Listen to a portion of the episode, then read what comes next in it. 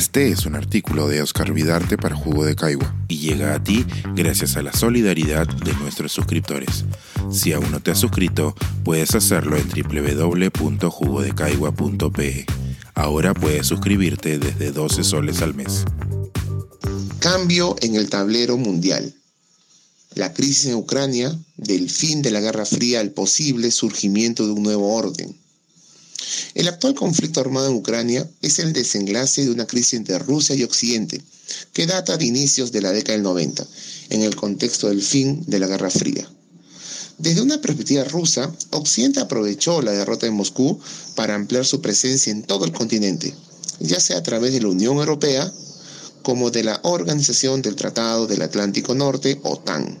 Es más, ya en el siglo XXI, Occidente, liderado por Estados Unidos, ha intervenido, en muchos casos al margen del derecho internacional, en países que históricamente habían sido de influencia soviética, como Afganistán, Irak y Siria, además de haber apoyado levantamientos sociales contra regímenes autoritarios aliados de Rusia, como fueron los casos de Ucrania, con gran éxito, y más recientemente Bielorrusia y Kazajistán.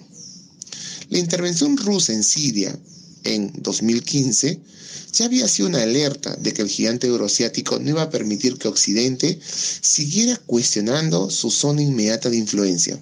Es claro que Putin busca que Rusia, a pesar de sus limitaciones económicas, cumpla un papel de potencia mundial. En ese sentido, toda potencia tiene una zona adyacente, fundamental en términos de seguridad, donde ejerce control.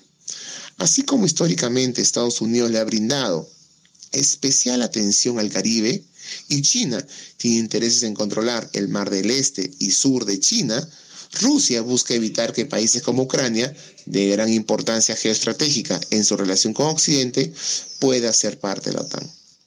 El reconocido académico estadounidense Kenneth Waltz decía hace más de 20 años que Occidente no debía empujar a Rusia a los brazos de China.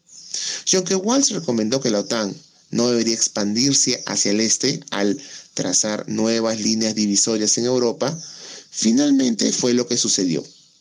Más allá de las consideraciones que permiten entender la ampliación de la OTAN, Rusia interpretó esto como parte de una historia de permanentes amenazas occidentales que parecen repetirse desde los tiempos de Napoleón y Hitler. Esto, por supuesto, no justifica el accionar bélico de Rusia en Ucrania. La violación de la soberanía de este país y el derramamiento de sangre debe ser duramente criticado. Pero también vale señalar que la OTAN y Ucrania pudieron evitar este desenlace. Si bien en los últimos días, demasiado tarde, autoridades ucranianas habrían ofrecido declarar neutral a su país como primer paso para detener la ofensiva militar, sus continuos coqueteos con la OTAN fueron determinantes para Rusia. Desde Moscú no estaban dispuestos a permitir este acercamiento, ya sea por lo que significa Ucrania para su seguridad, como para dar una señal de todo lo que se encuentran dispuestos a hacer si otros países pretenden darle la espalda. Como resultado, no solo debemos considerar las terribles consecuencias que esta invasión militar va a causar en Ucrania, sino principalmente en Europa. Es muy probable que el viejo continente sufra una fractura social, económica, política y militar, no vista desde los peores años de la Guerra Fría. Por lo pronto, entre las sanciones económicas que se vienen implementando y la militarización de las fronteras, parece que el mundo no va a ser el de antes. Si a esto le sumamos la competencia entre China y Estados Unidos, que parece ser cada vez más compleja, mientras China se fortalece como potencia mundial y Estados Unidos se debilita, y la trascendencia que comienza a tener el eje Moscú-Beijing, podemos estar ante una división no solo de Europa, sino del mundo en dos bloques, este-oeste. Por lo pronto no sabemos exactamente el papel que China va a tener en la crisis ucraniana, pues hasta el momento intenta no asumir una posición. Se muestra condescendiente con Rusia, pero al mismo tiempo pide respeto a la soberanía de Ucrania. En todo caso, China tiene su propio juego, y su principal interés pasa por aprovechar el cambio en las prioridades políticas y militares de Estados Unidos hacia Europa, las cuales pueden llevar a que Washington deje de prestar atención a las problemáticas existentes en el Mar del Este y Sur de China, donde el gigante asiático quiere consolidar su presencia. En conclusión, tras el fin de la Guerra Fría, se han desarrollado ciertas dinámicas que pueden ayudarnos a entender la actual crisis en Ucrania, desde el papel de Occidente frente a la derrotada Moscú hasta el regreso como potencia de Rusia, luego una terrible década de los 90.